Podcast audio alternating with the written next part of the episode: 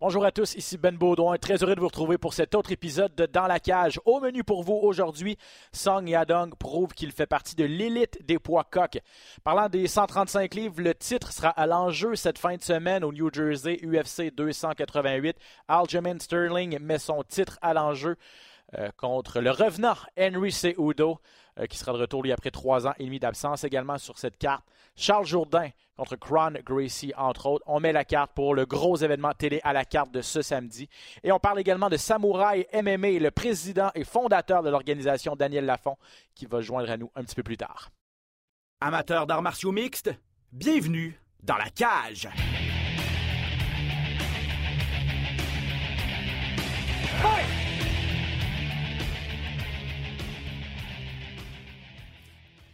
Pas de côté, comment ça va? Yo! Très bien, toi? Très bien, merci. Très hâte de parler à Daniel Lafont, d'ailleurs, de Samouraï. Prochain gala le 26 mai. Euh, donc, euh, très belle organisation en pleine ascension, des belles choses qui arrivent pour Samouraï. Et ça, on va parler du prochain gala, mais aussi de qui s'est passé dans les deux, deux, dernières années et demie à peu près, depuis la naissance de l'organisation, comment les arts martiaux mix au Québec évoluent. Et juste avant d'entrer dans le vif du sujet aussi, pendant que j'y pense, je tiens à vous mentionner à la maison, ceux qui nous écoutez, que c'est notre euh, dernier épisode avant une petite pause d'un mois. On va être de retour le 5 juin, si je ne m'abuse. Euh, mm-hmm. De mon côté, je prends des petites vacances, là, un, voyage en famille qui nous empêche de faire le podcast, mais ça va faire du bien. C'est le 6 juin. 6 juin, le mardi? Exact. Merci, moi, puis les calendriers. Hein? Toujours, euh, toujours très bon. Avant vacances, c'est correct. C'est ça, exactement. Moi, dans le prochain mois, il n'y a plus de date, il n'y a plus de journée qui compte. Plus de calendrier. toutes les journées, tous les jours sont samedi pour le prochain mois de yes. euh, contre Ricky Simone, c'était la finale de ce samedi du côté de l'Apex, un gala qu'on vous présentait bien sûr sur nos ondes. Pas une finale d'envergure, pas des ultra gros noms, mais deux jeunes combattants à 135 livres qui voulaient prouver qu'ils avaient leur place parmi l'élite. On avait hâte de savoir comment le Chinois Song allait se, euh, se remettre ou comment il allait réagir après euh, sa dernière défaite contre Corey Sanhagen euh, face à un Ricky Simone qui passe un peu sous le radar mais qui était sur toute une séquence. Finalement, le Chinois l'a emporté. Clairement, un avantage au niveau de, la puissance. Et donc, prouve qu'il fait partie des 5, 6, 7, 8 meilleurs combattants possiblement à, 135 livres. Absolument. On a vu une grande différence entre lui qui était numéro 8, Yadong, et lui qui était numéro 10, Simon, qui était. On n'est pas très très loin dans le classement, mais dans le combat, on a vu une grande différence. Écoute, la préparation de Song Yadong a fait toute la différence. Il était extrêmement bien préparé pour le style de Ricky Simon. Euh, Simon n'a jamais été capable d'imposer sa lutte. Il a essayé d'y aller au bout du point, mais la vitesse, la technique, la puissance du Chinois était trop pour, pour, euh, Ricky Simon. Écoute, c'était lui qui allait être capable de mettre son style vraiment à l'avant, qui allait gagner ce combat-là. Puis encore une fois, un combat, ça se prépare. Il vient d'une bonne équipe, le Team Alpha Male. Euh, Ray Faber s'était déjà battu contre Ricky Simon aussi. On le connaissait très bien. Il avait perdu, hein? Non, il avait gagné. Il avait knocké au premier round, mais il s'était fait brasser un peu euh, au premier round, mais il, avait gagné. Mais il reste qu'on s'était déjà préparé pour Ricky Simon avant. Donc, euh, on, savait exactement quoi, faire. Puis, c'est ça qui a fait la différence. Vraiment, la préparation. Puis, on a vu, avant le combat aussi, il avait donné les statistiques des, euh, défensives contre les amis au sol qui étaient très, très grandes pour euh, Sonia Dong. C'est ça qui a fait la différence. S'entraîner chez Team Alpha aussi, où il y a, d'excellents lutteurs, une équipe premièrement, où, euh, à l'avant-place, c'est beaucoup la lutte. Bon, c'est sûr que ça a évolué depuis. On est vraiment rendu une équipe complète, mais avec Uriah Faber qui a parti ça, c'est sûr qu'on a toujours été reconnu pour, euh, cet aspect-là en plus. Donc, c'est sûr qu'il y avait des bons partenaires d'entraînement aussi pour, euh, se préparer. Mais surpris quand même que, la domination a été aussi nette. dans le cas parce que parce que Simon, je me répète, mais c'est un gars qui était sur toute une séquence. Puis je pense même que tu en as parlé un petit peu en, ondes samedi que c'est ça, peut-être qu'il méritait méritait pas ou avait pas le, respect qui, lui était dû dans la, dans la division grâce à, ses performances. Mais là, on a vu peut-être qu'il y avait une, ça, comme tu l'as dit, il y avait une différence entre le septième maintenant et, le dixième. Ben, il était sur cinq victoires de suite, il était sur une séquence, puis je, je le pense encore. Je pense qu'il mérite d'avoir un peu plus de respect que, euh, de, de, la population de, de, MMA présentement. 20, 20 victoires, 3 défaites seulement, donc vraiment une très très bonne fiche. Mais Écoute, il a, affronté un gars qui s'était préparé parfaitement pour son style.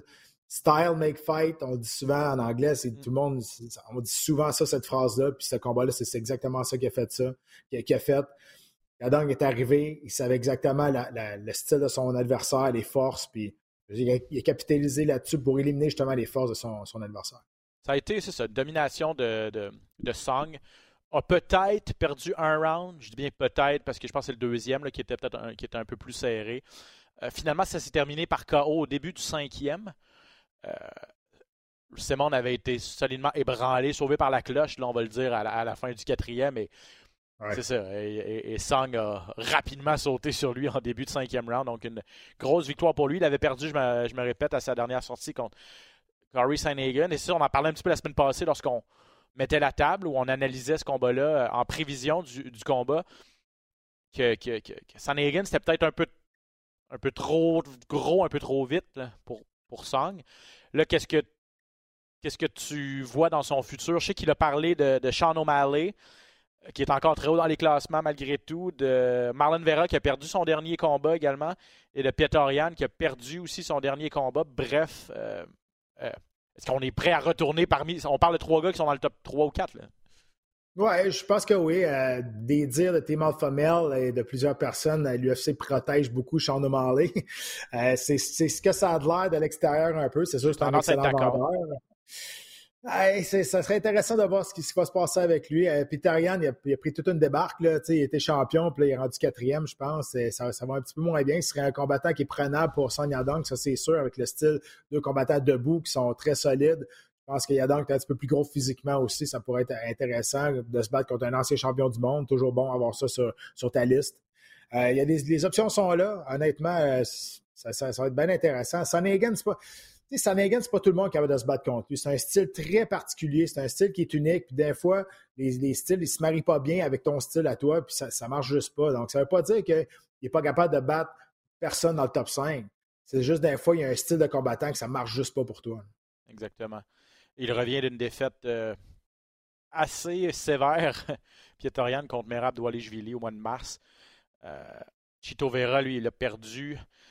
Euh, j'ai un blanc, mais il a perdu également son, son dernier. C'était pas contre Sanagan, justement, qu'il avait perdu son dernier combat, je pense? Ouais. ouais, je pense que oui. bref, tout ça pour dire que, c'est ça. Il y, a, certains. c'est des gars encore ultra bien classés, mais qui sont sur des séquences de défaite. Qu'est-ce qu'on voudrait faire avec Song Yadong? À suivre donc dans son camp. demi-finale, un bel espoir brésilien qui a continué sa séquence de victoires. Caio Boralio contre Michal Oleksichuk, euh, le Polonais. Euh, qui l'a emporté par soumission au deuxième round. C'est un gars qui. Euh, c'est une séquence de 11 victoires, je pense. À l'UFC, c'est 5 victoires, aucune défaite maintenant. c'est tout un athlète, honnêtement. Pour un 185 livres, un gars ultra agile aussi. Il y a eu quelques coups de genoux à la volée qui étaient, qui étaient quand même assez impressionnants. Et, euh, si ça va au sol contre lui, attention, là, parce qu'il a de très bons amenés au sol et de très bonnes soumissions aussi. Donc, un, gars à surveiller. Là. Mais quand tu regardes sur papier, c'est un excellent combattant au niveau de la boxe thaïlandaise, ceinture noire judo, ceinture noire judo brésilien. Écoute, tu regardes sur papier, il n'y a pas beaucoup de failles. Je trouve que son jeu debout, il n'est pas très propre. Il, prend beaucoup de chances, mais ça, ça fait. Je veux dire, tu prends des chances des fois, puis ça va sortir de la. C'est de que tu vas aller chercher beaucoup d'argent par la suite quand tu es vendeur. Donc, je peux comprendre qu'il prend des chances. C'est un combattant qui est, très vendable aussi. Il y a un style que le monde pourrait s'accrocher aussi, un style un peu bad boy, mais en même temps qui est, qui est, très articulé, qui parle déjà anglais aussi pour un Brésilien. Donc ça, c'est très important pour euh, l'organisation, pas pour l'organisation, ben oui, pour l'organisation, mais surtout pour les fans euh, aux, États-Unis. Donc, ça, il, va, il va attirer beaucoup la, je ne vais pas dire la sympathie, mais il va attirer beaucoup plus l'œil parce qu'il s'exprime bien en anglais. Euh, regarde, honnêtement, c'est un, talent à suivre. Je pense qu'on pourrait mettre beaucoup de, temps sur lui pour développer la prochaine euh, vedette brésilienne. Ouais, c'est ça. Ben, Petite parenthèse, c'est bien bien contre Corey Sanagan. Je viens de vérifier la dernière défaite de, Chito Vera. C'était au mois de mars aussi. Ben, c'était la question que j'allais te demander concernant Boralio. Bon, tu as parlé de peut-être les points qu'il a améliorés. son combat debout euh, euh, rendu un petit peu plus propre, un petit peu plus technique. Mais c'est ça, il a, il a le charisme, il a les qualités athlétiques, il a la séquence de victoire maintenant. Euh, donc, c'est ça. Est-ce qu'il est trop tôt pour parler de futur champion du monde? peut-être pas trop tôt pour parler de future vedette, à tout le moins une future vedette brésilienne, mais comme tu l'as bien mentionné, mais est-ce qu'il est un peu trop tôt pour aller un petit peu plus loin que ça? Non, je pense qu'on l'a bien bâti et là, euh, il est rendu là. Il est rendu à se battre contre un gars dans le top, dans le top 15 mondial, clairement. Toujours un vainqueur à l'UFC. Ben, c'est ce qu'il a mentionné. Euh, il a dit ça fait quelques combats. Et c'est pas lui qui a, demandé Derek Brunson, d'ailleurs? Oui, exact. Derek Brunson, avait, il est arrêté. Il avait déjà. Euh, ben, on ne sait pas trop, là. C'est, on ne sait pas trop. Euh, mais oui, c'est vrai. C'est, mais c'est, l'affaire, c'est qu'il avait déjà challengé. Derek Brunson avait dit gagne deux, trois combats, puis après ça, on verra. Là, il dit ben, gars, je l'ai fait, là. je pense que c'est flou encore dans, dans l'histoire de Derek Brunson. C'est pas, c'est pas encore officiel, je pense. Ah, c'est ça, parce que. Euh, ouais, c'est ça. Il y avait, après sa défaite contre euh, Duplessis, il avait comme remercié, il avait fait un post ou un message sur les médias sociaux qui disait merci pour tout, pour tout à tous ceux qui m'ont soutenu durant ma carrière. Ça laissait présager. Mais de toute façon, on va se le dire, les retraites dans ce milieu-là, euh, c'est c'est ça, c'est jamais, jamais vraiment définitif. Là. Si tu prends pas ta retraite au moins 3-4 fois, c'est. À part pour toi, là. Moi, c'était assez. C'est ça. Toi, tu tout était décidé, t'es un gars qui se décide dans la vie. C'est bon, faut respecter ça parce que la plupart. Euh, sont pas, ils sont assez faciles à faire changer d'idée dans ces. Dans, dans, ce domaine-là. Du côté de Chuk, c'est un bon combattant, lui, quand même. Un, et puis je pense que c'est un bon euh, comme tu dis, l'on bâtit là, puis clairement, c'est ça. C'est lui qu'on bâtit sur le dos de, de, de qui est un vétéran aguerri, qui était sur deux victoires consécutives quand même, qui, a une bonne force de frappe, on l'a vu. Euh, donc, on a testé le menton de Boralio, mais c'est ça. Clairement, euh, on voit, on voit juste la différence de talent naturel, peut-être, entre. Ben, plus complet aussi. Alex c'est plus un combattant unidimensionnel debout. C'est très, très bon debout. Mais on voit qu'au sol, il y a des, des grosses lacunes seulement de technique de base. Mhm. Parlant de lacunes au sol, euh, Cody Brandage contre Rodolfo Vieira. Euh, comment. J'imagine que tu t'expliques pas. J'imagine que dans le cadre de, Brandage, on s'explique pas aussi pourquoi on a fait ça. Pourquoi on a décidé de se jeter nous-mêmes au sol pour tenter une soumission où le taux de réussite était assez faible, je pense. Et puis là, on est clairement allé dans le monde de. Ça allait bien debout, là, puis ça allait bien. On dominait le combat jusque-là, puis tabarouette, une erreur, puis c'est terminé. Hein. Ben, c'est ça l'affaire, c'est que tu tu veux jamais perdre une position pour une soumission. Puis là, il avait la tête. Il sentait peut-être qu'il y avait une bonne grip après. Puis là, il s'est lancé lui-même sur le dos. C'est dangereux, ça, parce que. En plus, il se bat contre un gars qui est cinq fois champion du monde en jiu brésilien en début de round où il est plein d'énergie, qui n'est pas ébranlé, Penses-tu qu'il va taper là-dessus? Je veux dire, c'est une mauvaise décision, point à la ligne, c'est tout. Je comprends qu'il faut prendre des décisions rapidement, là, mais ça, ça n'était, ça n'était une des pires que j'ai vues dans les dernières années, honnêtement. il a donné la position, puis un coup qui était à terre, il était mort d'arrêt. Pour vrai, j'ai même pas travaillé pour me retrouver à terre sur le dessus en plus. C'est ça. tu me l'as donné tout seul, dans même, en début de combat, en, début de round. Voyons, c'est. c'est... c'est facile. Je comprends, c'est facile de critiquer après, parce que sur le, sur le coup, il faut, faut que tu penses vite. Puis, des, des fois, il l'avait. Puis, imagine, j'ai une guillotine. Imagine, je passe une soumission à Vieira. C'est comme la, la surprise de la soirée de même. Mais la décision qu'il a prise était la pire qu'il aurait pu, aurait pu prendre. Hein. Parce que debout, clairement, il dominait. Tout début de combat, il a ébranlé Rodolfo Vieira debout. Euh, puis là, ça, c'est. Ça, ça, je, regardais ça, puis ça m'a fait penser, c'est vrai, puis ça me rappelle qu'il faut que je t'en parle. C'est que les combattants qui ont une base de lutte ou une base de, de jiu-jitsu comme ça, oui, ça peut être offensif, mais on peut. À, quel point c'est pratique aussi d'avoir, ce talent-là, d'avoir ça dans notre, euh, dans, dans, dans, notre coffre à outils au niveau défensif, parce que tu es ébranlé, mais ça te permet tellement de ralentir l'action, de te coller sur ton adversaire, puis de, d'initier des positions, tout ça. Euh, Viera, c'est comme ça un peu qu'il a, survécu, entre autres. C'est que euh, mhm. ben, c'était trop difficile debout, ça brassait un peu trop. Ben, ébranlé momentanément, mais tout de suite, a le réflexe d'aller agripper quelque chose, ralentit l'action, ça lui donne quelques secondes pour, se, pour, pour, se, pour retrouver ses esprits et tout ça. Euh, prendre un peu de contrôle de l'octogone, même si c'est pas pour passé une. Tu sais, premier round, son contrôle de l'octogone ou le, le, moment où il a mhm. passé euh, à, lutter ou à faire du jiu-jitsu, c'était pas nécessairement pour passer une ben, soumission. C'était pour survivre. Euh, donc, c'est ça. C'est important d'avoir ça dans son coffre à outils aussi en arts martiaux mix aujourd'hui. Absolument. Puis, la lutte défensive, mais aussi, c'est parce que Branded, au premier rang, quand il a ébranlé solide, c'est facile de juger après. Il s'est lancé au sol pour essayer de le finir.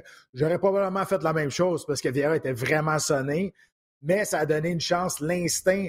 Vieira, il peut faire du jiu-jitsu les yeux fermés. Là. Il est juste à sentir où est ton corps, puis là, il a grippé quelque chose, il a survécu à cause de ça. la meilleure décision aurait été de rester debout, de dire à Vieira de se relever, puis après ça, d'essayer de le finir debout. Encore une fois, à part après, tu regardes ça, puis tu ah, j'aurais dû, j'aurais dû. C'est facile de dire ça, mais sur, le moment, je comprends cette décision-là. L'autre, par exemple, je la comprends pas. L'autre, euh, la, guillotine qui s'est pitchée sur le dos, celle-là, je la comprends pas par tout. Bon, ça demeure une neuvième victoire pour euh, Rodolfo Vieira et une euh, défaite. C'est deux gars qui n'ont pas énormément d'expérience à l'UFC. C'est deux gars qui, sont, qui ont un certain, un certain talent. Je pense que Brundage, je veux dire, il va regarder ça puis il va. Il va s'en vouloir, puis ça va rentrer dans la colonne apprentissage, je pense, ben ce moment-là. Ouais. Euh, victoire par cas au premier round de Fernando Padilla contre Julian Erosa. Ça, c'est un combat qui passe un petit peu sous le radar. C'est un combat, et je pense que aussi tu en as parlé samedi soir durant la mm-hmm. diffusion. Euh, quand tu as vu ces deux gars-là, quand tu t'es mis à étudier leur fiche, leur style, que tu t'es euh, dit que c'est un potentiel d'être un, très bon combat. belle victoire de Padilla, on va, on va rien lui enlever. On va parler de son histoire dans, deux minutes, mais un mot sur l'arrêt de l'arbitre. Euh, est-ce que tu penses encore que c'était que c'était hâtif? Non, j'ai été des deux côtés. si j'avais été l'arbitre, j'aurais peut-être pris cette décision-là. Euh, de la manière qui est tombée, de la manière qui, qui, qui, se relevait. Sauf que sauf que, tu sais, avoir été dans, les, shorts à Erosa, j'aurais pas été content de l'arrêt. Ça, ça c'est sûr et certain ce qui est arrivé, pour ceux qui l'ont peut-être pas vu, c'est que, bon, une première fois, euh, une première fois, Padilla a vraiment solidement ébranlé euh, Erosa avec. Mais c'est un bon vétéran, Erosa. il y en a vu d'autres. Euh, il y a une trentaine, sinon plus, de combats professionnels.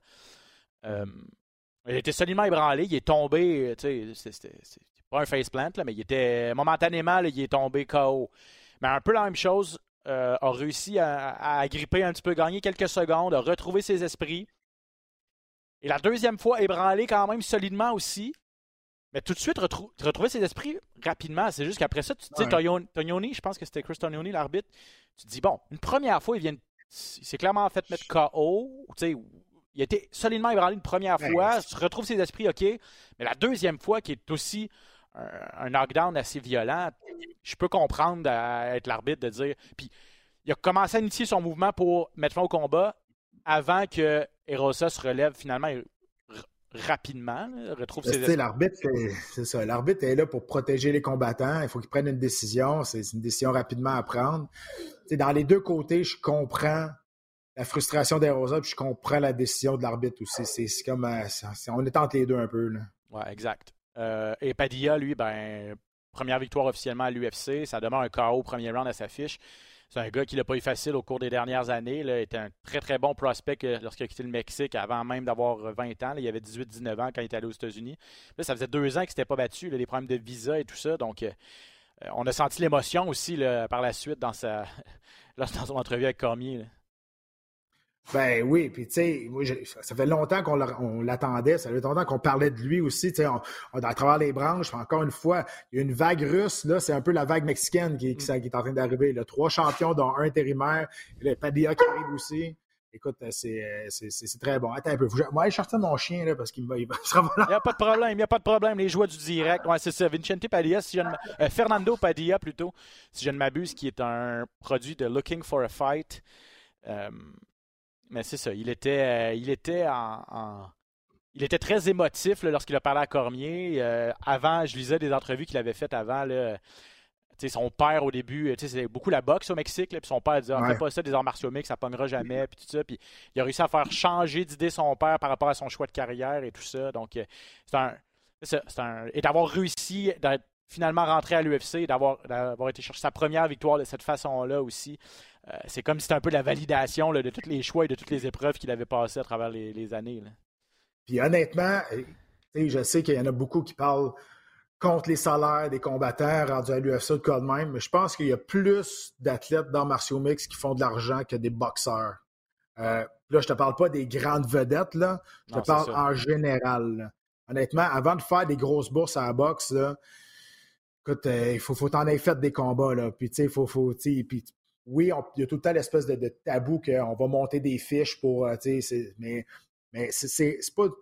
C'est sûr qu'on parle au ratio, je pense que les combattants d'arts martiaux mix, peu importe où, euh, ils vont faire plus d'argent que, des boxeurs, honnêtement, dépendamment dans, quelle situation ils sont euh, dans, leur, dans leur carrière. Oui, c'est ça. il y a probablement plus de boxeurs de très, très haut niveau, de plus grand. Il y a probablement plus de boxeurs millionnaires que de combattants d'arts martiaux mix millionnaires, mais peut-être qu'effectivement, tout ce qui est en, ce qui est en sous-carte, les, 10, 15 autres combattants de la sous-carte qui ne sont pas les méga vedettes sur une carte de Canelo Alvarez, effectivement que peut-être eux, c'est moins. ça demeure moins intéressant. C'est vrai que au ratio. UFC 288, avant que notre invité se joigne à nous, Daniel Lafont, je vous le, euh, rappelle, euh, président fondateur de Samouraï MMA. On va prendre plusieurs minutes pour euh, parler du gros gala qui s'en vient à la télé à la carte cette fin de semaine. Charles Jourdain, entre autres, qui va être sur la carte. Mais en grande finale, les vedettes de la soirée, Aljamain Sterling contre Henry Udo, championnat des poids coq. Sterling, ça va être sa troisième défense de titre contre Udo, qui est l'ancien champion de la catégorie, ancien champion des 125 livres aussi, qui revient après trois ans et demi d'absence, après trois ans d'absence, en fait, dans son cas.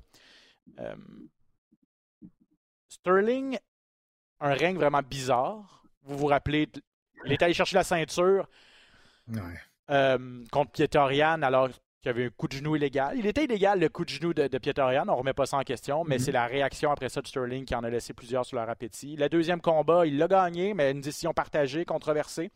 Et puis sa dernière sortie contre euh, TJ Dillashaw, il l'a gagné par KO, mais après une blessure, une, dislocation de l'épaule de, de, de. Donc, il y en a plusieurs qui disent que Aljamain Sterling n'a pas encore eu sa grosse victoire pour valider son, son titre de championnat. Est-ce que tu es d'accord avec ça? Est-ce qu'il a besoin de faire un statement justement cette fin de semaine? Ben, peut-être un peu. Je, peux comprendre euh, la, réaction des gens comme comment toi tu parles. Il reste que, écoute, Jermaine Sterling est très, très bon. Honnêtement, là, il est très bon. C'est un excellent lutteur, très bon au sol aussi. Il n'y a pas de mauvaise boxe. Il y a un style, c'est parce qu'il y a un style flamou un peu. En bon québécois, c'est ça. Sa lutte n'est pas super explosive, mais il est toujours capable d'agripper quelque chose. Il est toujours capable de pogner une jambe, le corps. Il y a un style, il y a une lutte passive, mais c'est vraiment bizarre de manière qu'il est capable d'aller chercher de quoi parce que ça a l'air tout le temps au ralenti. Honnêtement, là, il va falloir qu'il ne euh, soit pas au ralenti, par exemple. Parce que c'est Udo, là, je veux bien croire que c'est pas battu depuis trois ans. Mais le gars, je veux dire, champion olympique, double champion de l'UFC. Euh, là, il revient, je comprends, mais il est motivé comme jamais. C'est tout un athlète, là, Henry Soudo. Tu l'aimes ou tu ne l'aimes pas au niveau de sa personnalité. Comme athlète, c'est un des très, très grands champions qu'on a eu. Puis, encore une fois, je pense que lui, il ne euh, reçoit pas le mérite qu'il devrait avoir à cause de sa personnalité que tout le monde haït. C'est Udo, ça, ouais. Ouais, exact. C'est bâti un personnage de Grinch que, qui, qui On dirait que c'est faux. On dirait que ça passe pas. Il n'y a pas grand monde qui y croit, là. Puis de toute façon, tu sais, mais il reste que les performances sportives sont là. Donc, euh, et je pense que c'était. C'est correct. Il n'y a pas grand monde qui se sont plaints qui, qui reviennent et on lui donne un combat de championnat du monde tout de suite. là, je pense que c'est correct. Il revient, il méritait ça. Euh, puis euh, là, ça va être à voir s'il va être capable de, passer à travers Sterling. Sterling, c'est sûr que lui, il doit prendre ça comme une motivation, qu'on ne lui donne pas assez de respect encore une fois. C'est sûr qu'il faut qu'il prenne ça comme motivation et non pas comme Ah, Colin, euh, c'était-tu sérieux? Non, tu prends ça comme motivation, tu mets ça dans ton pack-sac, puis tu t'en vas au gym, puis tu pousses encore plus fort. C'est un très très bon lutteur, là, Aljamain Sterling. C'est Udo aussi, ça, son, son, background est mm-hmm. en lutte. Est-ce que la force de frappe est, à l'avantage de, de Seudo? Ouais, c'est dur à, savoir. Puis honnêtement, Seudo, là, ça lutte comme tel en martiaux mix. On l'a pas vu tant que ça. Le gars, il vient, il a gagné, il a gagné les Jeux olympiques en lutte. Puis on l'a vu vraiment beaucoup plus boxer que d'autres choses. Euh, j'ai bien hâte d'avoir. Là, je pense qu'il n'y aura pas le choix de lutter. Où Sterling, il a, a, une grande portée, il va essayer de le garder loin. Mais à un moment donné, je pense que ça va aller, euh, ça va aller au corps à corps. Puis là, ça va être intéressant de voir qui, qui va être capable de mettre sa lutte. Il a six victoires consécutives. Euh, en fait, les deux ont six victoires consécutives. CO2 est sur six mhm. victoires de suite. Euh, même, c'est même plus que ça. Le Sterling, c'est huit victoires consécutives. Puis, puis je parlais de ce qui s'est passé dans son règne, même avant. Là, euh, tout ça, c'est hors de son contrôle, là, dans le sens où c'est pas de sa faute si Delicious s'est disloqué une épaule. Puis, ben c'est sa faute à lui si Pietorian il, il, a donné un coup de genou pendant qu'il était au sol. Là, je veux dire, c'est il a pris avantage de certaines situations. Euh, moi, c'est un combattant que j'aime bien. Là, je veux dire, euh, tout ce qu'il fait, c'est gagner. Oui, les gens chialent, euh, c'est ça. il s'est passé des choses, mais reste que c'est huit victoires consécutives quand même. Il affronte un gars qui est sur six de suite. Et puis, Seudo, il ne faut pas oublier non plus, oui, trois ans loin de la compétition, mais c'est un gars qui est resté très, très, très impliqué. Plusieurs personnes, plusieurs grands champions et combattants d'élite sont allés s'entraîner avec lui en Arizona, avec son équipe à lui. Il est resté ultra impliqué, notamment avec Zhang Weili. Euh, je me rappelle, il était. John Jones est allé s'entraîner longtemps John là. John Jones est allé s'entraîner là, c'est mm-hmm. vrai. Donc, tu sais, c'est pas comme s'il était, il était sur les deux pieds sur le pouf depuis trois ans. Il est dans le gym. Il entraîne des, des, combattants de l'élite. Donc, euh, c'est ça. Je m'attends pas à une grosse rouille de l'octogone. C'est peut-être pour ça aussi que ça a pris plus de temps. Tu sais, quand il a pris sa retraite, personne n'y croyait vraiment, mais ça a pris plus de temps qu'on pensait, honnêtement. Je pensais qu'elle revenait plus vite que ça. Mais finalement, ça, va être là. C'est la finale, donc championnat des poids coqs à l'enjeu. En demi-finale, pour venir un peu sauver cette carte que, dont plusieurs la qualifiaient de, faible pour un pay-per-view. Euh, Belal Mohamed, Gilbert Burns, ça c'est une belle addition à cette carte-là. Ça s'est réglé il y a quelques semaines. Euh, Mohamed, 22 victoires, 3 défaites. Euh, sur une séquence de 9 victoires, de 9 combats sans défaite, 8 victoires et une nulle technique. Contre Gilbert Burns, qui après sa dernière performance, ses deux dernières performances contre Magny et Masvidal, vient de prouver qu'il est encore dans, le, dans le top à 170 livres. Clairement, un combat éliminatoire à 170 livres aussi. C'est deux gars qui, avec une victoire, euh, ils ne peuvent rien faire de plus là, avant d'obtenir une autre chance au titre. Ben non, c'est ça. Puis euh, c'est sûr qu'on avait perdu un gros combat, Oliveira puis Darius, puis euh, le monde se plaignait un peu de. Fait que l'UFC a répondu, faut lever notre chapeau aussi à Mohamed puis, euh, puis Burns, là, accepter le combat dans même à la dernière minute. Euh, je pense que les deux étaient, en bonne shape là, quand même, mais il reste que c'est un court temps. Donc, euh, j'ai bien hâte de voir ça. Puis, regarde, je ne sais pas si ça va être le prochain dans la liste. Mohamed, c'est un peu le, négligé dans tout ça. C'est un peu, fait un peu sa, carrière me fait un peu penser à Leon Edwards. Personne Personne ne voit plus loin que ça, même si c'est une super belle séquence et un très bon combattant. Il commence à être un petit peu plus spectaculaire, ce qu'on reprochait aussi à Edwards. Et finalement, aujourd'hui, Edwards est champion. C'est ça, exactement. On va où, on ça mène. Euh, Mohamed a gagné son dernier combat par KO. C'est ça. C'est un gars qui a, euh, je me le suis noté, 6 de ses 22 victoires, seulement 6 de ses 22 victoires ont été acquises avant la limite. Il a deux KO et une soumission à l'UFC. Il est là depuis longtemps. C'est un gars qui va souvent à décision mais ça demeure des, victoires quand même. Jessica Andrade contre Shionan Yan, 4 contre 6 chez les poids pailles. Pat, Andrade, elle veut remonter rapidement à selle pour se remettre de sa dernière défaite contre Erin Blanchfield. Elle s'est fait servir une petite leçon, peut-être une petite leçon d'humilité aussi contre la jeune Blanchfield à 125 livres, donc de retour à 115 euh, dans une division où elle est encore très très bien classée. Et là, elle veut, euh, elle veut justement continuer, ben, retrouver le chemin de la victoire et, rester dans le top. Oui, mais c'est parce qu'Andrade, on ne sait pas trop où ce qu'elle veut s'en aller. 115, 125, 115, 125. Fait que là, elle, elle joue un peu dans les deux catégories de poids. Fait que, euh, on se demande un peu, euh, OK, mais là, à un moment donné, il va falloir que tu t'installes pour qu'on puisse y croire que tu vas, que tu vas y aller. Je pense que elle veut juste rester active. C'est pour ça qu'elle reste dans les deux catégories de poids, mais elle reste toujours dangereuse dans, les, dans ces deux catégories de poids pareil. Effectivement. Donc, le, petit, le, petit, tank, Jessica Andrade, contre une très, très bonne combattante chinoise entre euh, Xionan et Yan. OK, Pat, il va nous rester deux combats à faire, euh, à analyser. Euh, Mosvar Evloev contre Bryce Mitchell, ça, va être très intéressant. Et le Charles Jourdain, bien sûr, contre Cron Gracie, on va en parler. un petit peu plus tard. Restez donc là, mais Daniel Lafont, président et fondateur de Samouraï MMA, qui est au bout du fil. Daniel, tu nous entends bien? Oui, je vous entends super bien.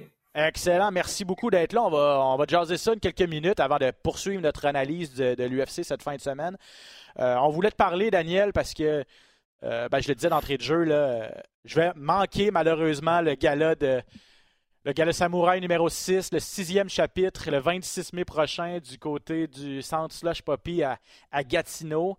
ça me fait de la peine de manquer ça, puis on n'aura pas de podcast non plus pour mettre la table avant, avant le gala. Donc, je trouvais que l'occasion était belle. Comment va Comment vont les préparatifs, Daniel, en vue du gala du, 26 mai? La vente de billets, euh, la carte, c'est beaucoup de travail. Comment ça se passe?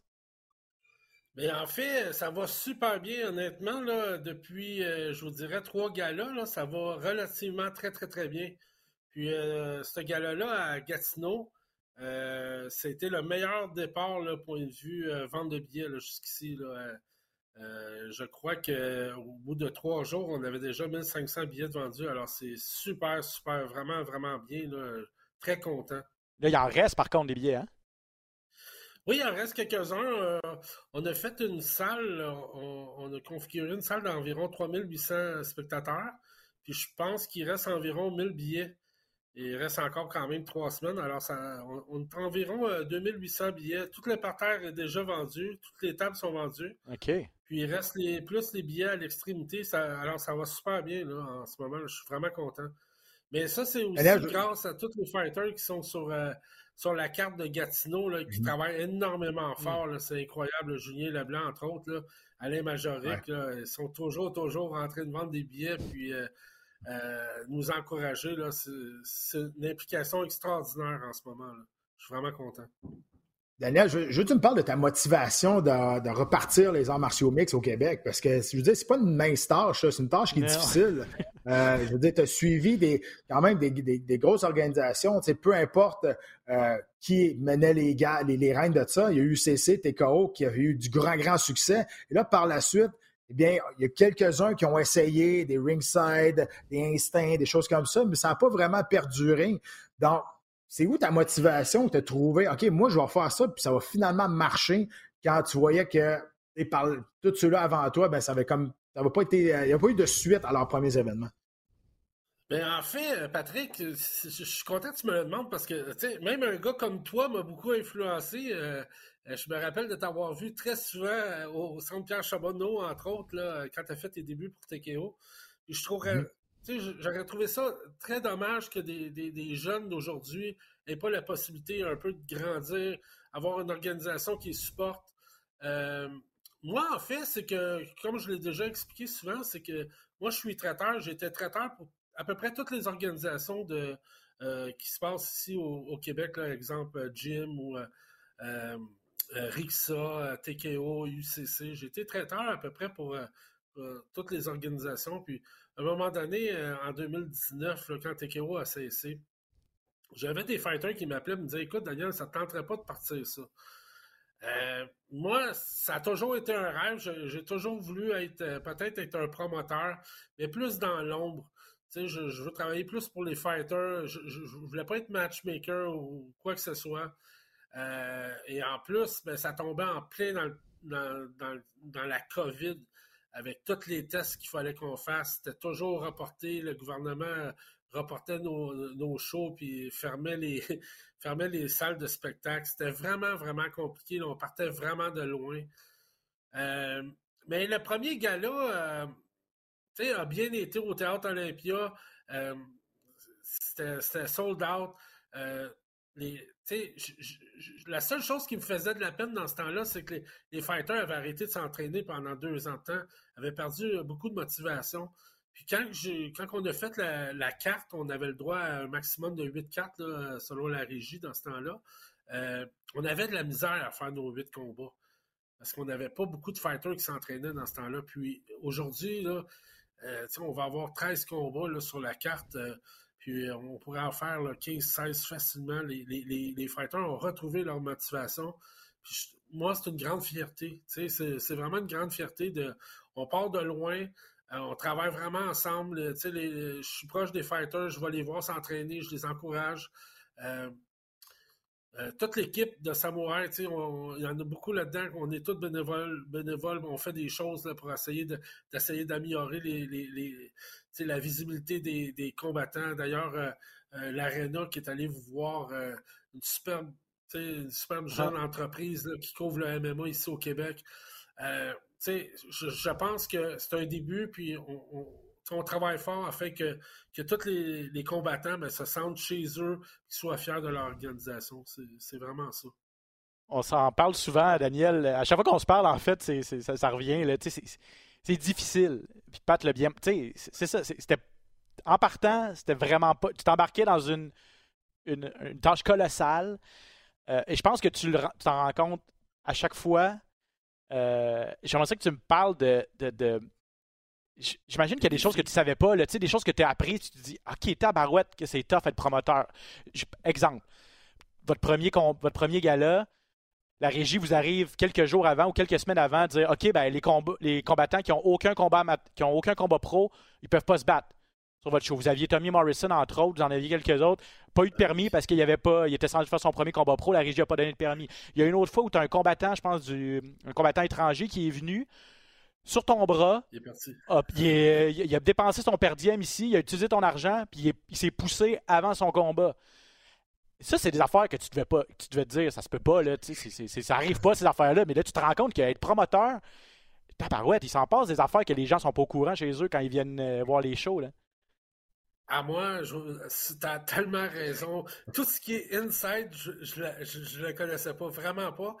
Tout ce qui est matchmaking, euh, les, fighters qui refusent des combats. Tu sais, moi, je pensais que tout le monde accepterait tout le monde euh, dans, la même catégorie. Euh, c'est loin d'être ça. C'est vraiment, vraiment loin d'être ça. mais tu as entièrement raison. Tu sais, ça, c'est peut-être le petit côté que, que j'aime un peu moins.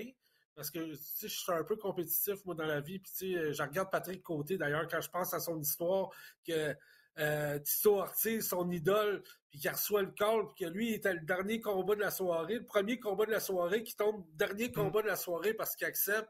Tu sais, moi, j'avais l'impression que tous les fighters étaient comme ça, mais non, c'est pas tous les fighters qui sont comme ça. Malheureusement. Puis en plus, toi, t'es coach de Tommy Morrison, euh, qui est un peu comme ça, lui, d'ailleurs, un peu comme toi, ça fait du bien. Mais oui, c'est tout ce qui est l'inside, c'est vrai, ce que tu dis, Benoît, c'est un peu plus difficile que je pensais. Par contre, je suis entouré quand même de bonnes personnes. C'est Manu Molinier qui, m'aide énormément. Eric, euh, Eric est mort. Euh, Étienne, euh, Romy Langlois, entre autres. Tu sais, c'est des gens que, tu sais, des fois, il y a des, petites frustrations, puis on se dit, Colin, comment ça, on aimerait tellement ça, faire ce combat-là. Tu sais, c'est les deux top au Canada, puis on a la chance de les avoir tous les deux, mais écoute, on, on est à l'écoute de nos fighters, mais c'est sûr que, tu sais, pour moi, ce qui est important, c'est que de, bien les emmener dans, dans l'étape suivante sais, ça sert à rien d'emmener un, fighter qui aurait huit victoires, aucune défaite, puis qui est appelé dans, dans l'UFC, qui n'a jamais affronté personne, puis qui arrive dans, dans mm. l'UFC, puis qui se fait massacrer. Je pense pas que j'aurais fait mon travail en faisant ça. Alors, euh, c'est un peu sensibiliser les, fighters, les, agents, surtout les agents. Ça, c'est quelque chose, je pense, Pat, peut-être que tu n'avais pas dans ton temps, là, dans le temps de TKO. Aujourd'hui, les agents, c'est terrible, ça prend trop de place. Euh, tu sais, euh, des combattants en bas de, deux combats, je vois pas pourquoi il y aurait des tanks d'agents que ça. Mais c'est les agents un peu qui décident aujourd'hui. C'est mm-hmm. plate, mais c'est ça la réalité. Moi, tout le monde que j'ai parlé, qui se sont battus à Samouraï, ils ont adoré leur expérience et ils trouvent que c'est une place où on, prend, on écoute les combattants puis on prend soin aussi, mais surtout, on les, on les emprisonne pas. Ce que je veux dire par là, c'est que euh, admettons un, combattant qui va se battre chez toi, puis là, ça va super bien, il, est sous contrat, mais s'il y a une grande organisation qui l'appelle, tu n'auras pas peur de le laisser aller. Et ça, c'est tout à ton honneur quand même, parce que je dis, c'est très rare que les promoteurs vont laisser une liberté à leurs combattants comme ça euh, et qui comprennent que et, sans respect, euh, sans, manque de respect, mais qui comprennent que c'est une organisation tremplin vers les plus grosses organisations. Moi, je comprends pas pourquoi que, admettons, l'UFC va venir piger dans de samouraï, puis un combattant qui se va là à, l'UFC, puis il a gagné. T'es fier qu'il vienne de, qu'il vienne de samouraï, tu viens, t'es fier qu'il vienne de chez toi. Mais c'est pas, pas tous les promoteurs qui ont cette mentalité-là. Ben écoute, Pat, ça, me fait plaisir ce que tu me dis. Honnêtement, je suis vraiment, vraiment content d'entendre ça. Euh, regarde, la, meilleure exemple, c'est Alex Morgan. Euh, Alex Morgan, son premier combat, avant qu'il fasse son premier combat avec Samouraï, il était sous contrat avec Samouraï, puis à un moment donné, euh, il, est arrivé un événement qu'en France, il avait besoin d'un combattant, puis on l'a envoyé en France, puis on était vraiment, vraiment content. dans les prochains jours, on va annoncer un gros combat qu'on n'a pas annoncé, qui est sur la carte. Euh, on l'annonce pas tout simplement parce qu'on veut donner la chance à ce combattant-là d'être appelé par les UFC à Vancouver. Fait qu'on ne veut pas l'annoncer tout de suite par respect qu'on on, veut donner toute la chance possible que ce combattant-là soit appelé. Mais oui, c'est comme ça. On veut changer les choses. Euh, c'est sûr que ça, a du bon, ça a du mauvais. Euh, dans le sens que souvent les autres organisations au Canada, entre autres, ben, des fois, ils viennent piger dans nos fighters. Puis c'est pas dans des conditions meilleures. Ils arrivent là-bas, ils sont pas locales. Euh, c'est comme des. Sans dire des faire valoir, mais moi je le vois de l'extérieur, je parle aux autres promoteurs, des choses comme ça. Moi, ça me fait toujours de la peine de voir un Québécois aller se battre euh, euh, ailleurs au, Canada pour une organisation qui est sensiblement la même que la nôtre ou similaire. mais pour un fighter qui s'en allait se battre aux États-Unis comme un Michael Dufort, exemple, euh, pour une organisation soit qui est un petit peu plus grosse que nous ou qui va lui donner une visibilité que nous, pour le moment, on ne peut pas lui donner, ben moi, je suis, content. Honnêtement, je suis vraiment, vraiment content. c'est ça. Il y a des... Vous avez réussi à, avoir, aller chercher les, grands, les gros noms. Mick Dufort s'est battu pour vous. Alex Morgan deux fois. Jesse Ronson est de retour, finalement, l'ancien de l'UFC. Euh, ah, Jesse, Ronson, en passant, on a parlé de euh, Patrick Côté, il y a peut-être euh, deux, trois semaines avec son coach, avec Sam Stout. On parlait du bon vieux temps de TKO. Ah. Jesse ben Ronson, là, il est allé se battre à UFC souvent. Il s'est battu dans des grosses organisations. Ben, lui, Jesse Ronson, il est vraiment fier de se battre pour Samouraï. Puis, il m'a dit quelque chose l'autre fois, c'est niaiseux, mais euh, son, coach est arrivé pour on, donnait des per à tout le monde à l'hôtel. Puis moi, j'ai donné un, un à Sam Stout. Je pensais que tout le monde, toutes les organisations faisaient ça. Puis là, il m'apprend que c'est la première organisation de, ah depuis ses débuts que, le coach avait un per aussi. Fait que moi, j'étais vraiment, vraiment content de dire, Caroline, euh, peut-être qu'on fait quelque chose, même que lui aussi ne fait pas. Fait que j'étais vraiment content. Mais oui, mais tu sais, les, fighters, en général, je, vous dirais 99, 99%, tous les fighters qui sont battus pour Samouraï, ils reviennent tous. Tu sais, euh, ils sont tous contents, ils sont contents de, euh, de se battre devant leurs fans. Puis on essaie de faire le maximum pour les aider. On n'est pas parfait. Euh, des fois, on a des, manques d'expérience, comme au début, là, je me rappelle, dans les chambres, la, journée des combats, ben, on n'avait pas installé de tapis. Moi, il n'y avait pas personne qui m'avait dit qu'il faudrait installer des tapis dans les chambres. Euh, c'est tous des petits détails qu'on essaie de, s'améliorer à longue. Mais point de vue qualité euh, visuelle, tout ça, moi, je pense qu'on n'a rien envie à personne au Canada je, suis content, ça leur fait vraiment une belle plateforme. Avant de te laisser partir, Daniel, je veux te, je veux te, demander quelles sont les prochaines étapes pour Samouraï. Il y a eu une belle progression depuis deux ans. Là, la pandémie est derrière nous. Là. Euh, tu, peux, tu peux organiser des shows euh, de façon plus libre un petit peu. Euh, les fighters sont de retour. Là, vous avez développé des vedettes. Le Fred Duprat, Tommy Morrison, Jonathan Ramsey, c'est toutes les vedettes, les vedettes du futur de, de, de, de Samouraï comment tu vois ton organisation en 2023, 2024 même, et peut-être même plus loin, tes rêves? Ben, les rêves, c'est de ne pas faire les erreurs que. Il y, a des erreurs que je pourrais faire très facilement en ce moment, c'est de toujours monter la capacité des arénas et c'est une erreur que je ne veux pas faire. Euh, je veux vraiment qu'on prenne notre temps, qu'on remplisse les arénas qu'on va aller. Exemple, au Club Soda, quand on est allé à euh, Samouraï 4, c'était plein, plein, plein. On a eu trois, sur cinq jusqu'à date où c'était sold out. Euh, fait que je veux prendre mon temps. Je, veux, euh, là, comme là, on est dans deux gros arénas de suite, trois gros arénas de suite. On est allé à Laval, on s'en va à Gatineau. Gatineau, euh, Patrick, je pense que tu aurais aimé te battre là. C'est tellement beau. C'est une nouvelle aréna. C'est incroyable comment c'est vraiment beau. Ah, c'est Puis on s'en va à Sherbrooke aussi le, le 4 août. Mais je veux pas aller trop vite. Je, veux, je, je, je, pense pas au Centre Bell ou au Centre Vidéotron, rien de ça. Je veux vraiment qu'on se fasse des bases, des assises solides, qu'on monte nos gars, comme tu disais, Ramsey, Morrison, c'est des gars qui ont énormément de talent. Puis si je loue trop des gros amphithéâtres, puis qu'on met plus, trop d'argent dans les amphithéâtres et moins dans les fighters, on sera pas plus avancé. Fait que je, vais, prendre vraiment mon temps, puis euh, euh, je, pense que les deux prochaines années, on va faire au moins cinq galas par année. Jusqu'à date, euh, cette année, on, va en faire cinq à six. Ah je pense que ça va être une super belle plateforme pour tous les fighters des gars comme Tommy Morrison, comme tu dis, des Fred Dupont, des, des Mehdi Zedvan, euh, mm, euh, des, Scott Gonzalez, il y en a tellement, euh, Rodriguez, excusez, il y en a tellement des bons ici à, à, Samouraï. Puis la personnalité, tu sais, j'en parle souvent, mais Jonathan Ramsey, là, c'est tellement une belle personnalité au-delà du, combattant. J'ai tellement hâte que les gens, découvrent ces gens, ces, fighters-là c'est des vrais athlètes. Je suis vraiment, je suis vraiment content d'être un peu le chapeauté ça. C'est tout un, tout un job que tu fais, Daniel. je rappelle le prochain gala, 26 mai du côté de Gatineau. Euh, tu parlais tantôt d'un combat que tu peux pas annoncer encore. Euh, est-ce que tu as une finale en tête? je sais, ben, en, fait, en fait, le final, c'est sûr, ça va être Julien Leblanc. Euh, Julien, je, pense qu'il est euh, c'est sûr qu'il y a, peut-être des plus gros noms qui sont sur la carte, mais Julien il a tellement travaillé fort dans l'organisation.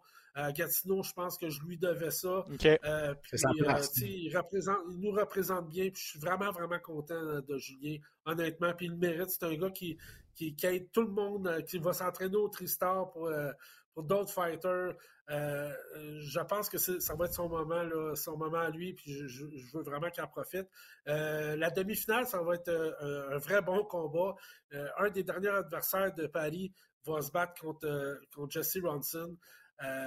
Et l'autre combat juste d'avant, ça va être euh, un très gros combat, comme je vous disais, que je ne pouvais pas trop annoncer. Euh, écoute, je vais vous donner quand même une bonne indice. Euh, à, mon, point de vue, c'est le meilleur 145 au, pays. Il va se battre contre, contre un gars du One. Alors, tu sais, souvent, il en parle. Il un gars de One, OK. Affronter des, des, grands gars, de, des, des, des, gars connus de l'UFC, tout ça. Fait qu'on on a fait venir un gars du One euh, pour lui, puis j'espère que ça va, ça va super bien fonctionner. En, fait, j'espère qu'il va recevoir l'appel du UFC, mais s'il ne la reçoit pas pour Vancouver, ben, nos fans vont vraiment être contents parce que on va avoir un joueur d'échecs dans la place. est-ce que, est-ce que, est-ce que, est-ce que ses initiales c'est FD? Euh, c'est, non, non, c'est, AM. AM, ok, c'est, c'est l'autre. Ok, parfait, c'est bon. c'est l'autre.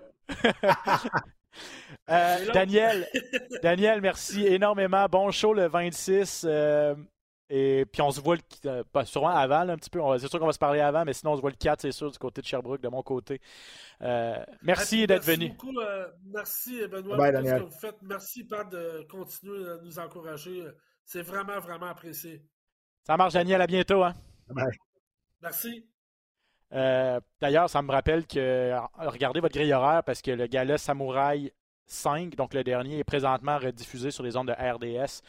Euh, les, les gars-là sont séparés en trois émissions distinctes. Euh, je sais qu'il y en avait une, première diffusion hier soir à 9h, mais ça va être euh, mhm. éparpillé dans la grille horaire. Donc, si vous voulez découvrir ces, ces combattants-là dont on parlait avec, avec Daniel Lafont, ben, c'est sur RDS, RDS2 que vous allez pouvoir voir ça. Quel, quel, quel gars sympathique, Pat. Puis tu le vois que c'est ça. On en parle souvent là, ici, toi puis moi, puis au, podcast, ceux qui nous suivent. C'est un gars qui a le cœur à bonne place, puis qui a les priorités aussi, priorités combattantes. Il fait les choses pour les, les bonnes raisons, puis tu sais, honnêtement, il fait pas d'argent avec ça. Là. je veux dire, tu fais pas d'argent avec ça au Québec. exactement. Mais tu vois qu'il est passionné, puis ça prend du monde de même. Il y en a pas, il y en existe plus grand, grand, du monde de même dans, les arts martiaux mix d'aujourd'hui. Puis regarde, il fait ça par passion, ça je peux vous le dire. Euh, voilà, donc AM, bien sûr, sans le nommer là, pour pas. Je sais pas si des matchmakers de l'UFC nous écoutent, mais en tout cas, on va. On va... Ah, puis le joueur d'échecs. C'est ça, j'ai pas compris son indice. Il a dit le joueur d'échecs. C'est ça. ça... Euh, euh, donc, on espère effectivement qu'il va recevoir l'appel. Tout comme Michael Dufort qu'on a reçu la semaine passée au podcast, que, ces combattants-là vont recevoir l'appel de l'UFC qui vient au Canada au mois de à Vancouver au mois de janvier. au mois de juin plutôt. OK, rapido. Mosvar Movzar Evloev contre Bryce Mitchell, 10 contre 11 à 145 livres. On est de retour à l'UFC 288 ce samedi. 16-0 s'affiche à Evloev contre Mitchell, 15 et 1. C'est du haut niveau, haut calibre. Euh, très hâte de voir ce que ça va donner ce, duel-là entre deux gars qui ont vraiment le potentiel de devenir champion à 145. Oh, et puis Bryce Mitchell, moi je l'aime bien. Il, est fucké, là. C'est un, bizarre, il pense que la terre est plate. Là. Comme personnage, c'est un vrai. Et puis, il dit lui-même, c'est un vrai redneck de l'Arkansas, pas, pas à peu près. Là. Mais il y a un jiu-jitsu spécial, il y a un jiu-jitsu unique au sol, il est très créatif. Ouais, J'ai bien hâte d'avoir ce combat-là. Evloev, un peu moins spectaculaire, je trouve, là, mais il reste que les deux, les styles, ça pourrait vraiment être bon. Ouais, Evloev, euh, aussi, c'est un gars qui est reconnu pour quand même aller à la décision. Il est 6-0 à l'UFC. Les deux ont rendu des fiches similaires. Les deux ont la, même expérience. 17e combat pro pour mm. les deux. Euh, Effectivement. Mitchell, lui, a subi sa dernière défaite, la première de sa carrière, en fait, à son dernier combat. Il a perdu par soumission contre Elia Topuria. Donc, euh, il va vouloir tout de suite retrouver le chemin de, la victoire. Un très beau prospect. Bryce Mitchell, même si tu parles de. C'est un, personnage, puis c'est un gars qui est assez spécial. Parlant de gars spécial, Cron Gracie, c'en est un aussi.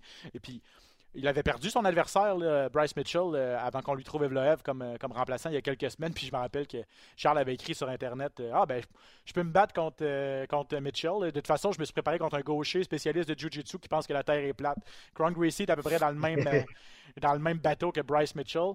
Gracie, ça fait trois ans et demi, lui, qu'on ne l'a pas vu. Bien sûr, dans la lignée, là, vous reconnaissez son nom de famille, bien sûr, le descendant direct de tous ces.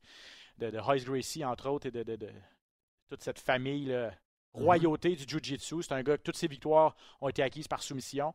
On a parlé à Charles la semaine passée, ça va être tout un choc de style. Charles doit aborder, il en parlait, il doit aborder ce combat-là de façon intelligente. Hein. Ah, absolument. C'est le plan de match va être super, euh, euh, super important. Sprawler, je veux dire, c'est sprawl and brawl. Je veux dire, c'est assez simple comme, euh, comme stratégie pour Charles. Le combat commence debout, à son avantage dans son monde. Il va falloir que Crown travaille fort pour l'amener dans son monde. Donc, je pense qu'on s'est super bien préparé. C'est sûr qu'au sol, autant que j'aime Charles, autant que c'est une ceinture nord brésilien, autant que je Écoute, je veux de son bien. On n'est pas en même place, là. On s'entend? Mais le combat commence debout. Donc, c'est ça l'important. Et Charles, je veux dire, il doit rentrer dans ce combat-là en étant, pas en pensant au spectacle, en pensant à la victoire. Mm-hmm. Ça, c'est important. Ben, c'est ces deux défaites de, suite. Il est conscient de ça. Là, on sait qu'il est spectaculaire, on sait qu'est-ce qu'il est capable de donner. Là, il faut qu'il sorte de cette séquence-là, qu'il revienne avec une grosse victoire. Et peu importe que ça soit plate ou que ça soit le fun, il va quand même avoir un Gracie sur sa ligne de victoire. ça, c'est ça, c'est ça, c'est le fun. 100%. Puis te rappelles, c'est à peu près ça qu'il a dit, là, en fait. Tu, paraphrases, mais pratiquement ce qu'il a dit. Il a dit Avant, j'avais une approche, quand j'étais plus jeune, j'avais l'approche de juste être spectaculaire, donner le show, gang ou père, ça ne me dérangeait pas. Mais mm-hmm. là, rendu à 27 ans, euh, là, il le sait qu'il faut qu'il aille coller euh, certaines victoires. La finale des combats préliminaires, euh, tous les combats qu'on vous a présentés, c'est à la télé à la carte, 22h, bien sûr, avec Pat, Jean-Paul et Valérie. RDS 2, 20h, on vous présente la carte préliminaire en finale, très bon combat à 155 livres. Potentiel combat de la soirée entre Drew Dober et Matt Frivola. Euh, deux gars qui sont sur des, séquences de KO aussi. donc, euh, je suis quand même content que, ce combat-là soit la finale des combats préliminaires sur nos zones gratuitement mm-hmm. pour les fans. Ça risque d'être intéressant. Euh, T'as-tu encore une minute, Pat? Je veux te parler de. Ah oui. Ok, cool. je veux te parler de Francis Ngannou. Je sais pas si tu as lu un petit peu, mais. ben, en fait, je veux savoir ce que toi t'en penses, parce que j'ai lu plein de trucs. Là, on a appris que One, euh, Daniel Lafont a parlé de One FC, là, veut, faire, veut, faire, venir un, un, combattant de là-bas, de cette organisation asiatique, mais euh, One FC se retirerait des négociations ou aurait retiré son offre pour Francis Ngannou, qui lui persiste et signe, dit Je vais signer bientôt avec une organisation d'arts martiaux mixtes. Mais pour combien? Parce que là, le problème pour Ngannou, c'est que il veut aller chercher beaucoup d'argent. Il n'était pas content de sa compensation financière, entre autres, avec mhm. l'UFC, alors qu'on lui offrait le meilleur contrat de l'histoire chez les poids lourds. C'est ce qu'on dit. Mais là, One se retire, Bellator n'est pas sûr. UFC, les liens sont brisés, il reste PFL. Est-ce que PF. Tu sais, puis là. Est-ce Barnacle aussi qui avait fait un offre et Barnacle s'est retiré aussi. Il a fait une grosse offre. Là, c'est parce que là, ça commence à être. Euh, la situation commence à, être, à tourner un peu ridicule. Puis là, plusieurs combattants commencent à être vocaux là-dessus. que ça n'a pas de bon sens, la pire décision qu'il a faite. Nganou, il a dit qu'il était parti pas pour une question d'argent, à cause d'une question de conditions de travail. Donc, c'est ça qu'il voulait. Là, on attend encore le combat de boxe. Euh, je veux dire, il s'est retiré parce qu'il voulait boxer. Il est où le combat de boxe? il y a eu des, rumeurs aussi farfelues une que l'autre, mais on est très loin d'une entente. Là, il dit qu'il est proche de signer avec une entente euh, avec euh, un gros contrat. Avec qui? PFL, euh, ils ont, l'air d'avoir euh, quand même assez d'argent parce qu'ils donnent des millions à gauche, à droite. Mais est-ce que, est-ce que Ngannou va être capable de, de, se bâtir une niche là? Je vous rappelle que tout le monde qui sont partis de l'UFC à PFL eu grand succès à part, à part Olivier. Fait que, je ne sais pas trop. Est-ce que ça vaut le coup à PFL de donner 10, 15 millions à Francis Nganou? Est-ce que ça va leur amener plus de views, plus de sponsors, plus. Je ne sais pas, c'est du marketing, c'est des affaires. Là. je ne sais pas. Fait que là, la situation, elle tourne un peu euh, autour du pot, puis là, tout le monde est en train d'oublier un peu Nganou, puis trouve ça ridicule. parce que là, quand il est parti, là, tout, ce que, tout le monde voyait, OK, Nganou contre Tyson Fury. Euh, finalement, c'est un coup d'épée dans l'eau. Je veux dire, à, moins qu'il me fasse mentir puis demain il annonce un combat, ce qui m'étonnerait pas mal. Mais je veux dire, on, est rendu là. c'est ça. Est-ce qu'il a.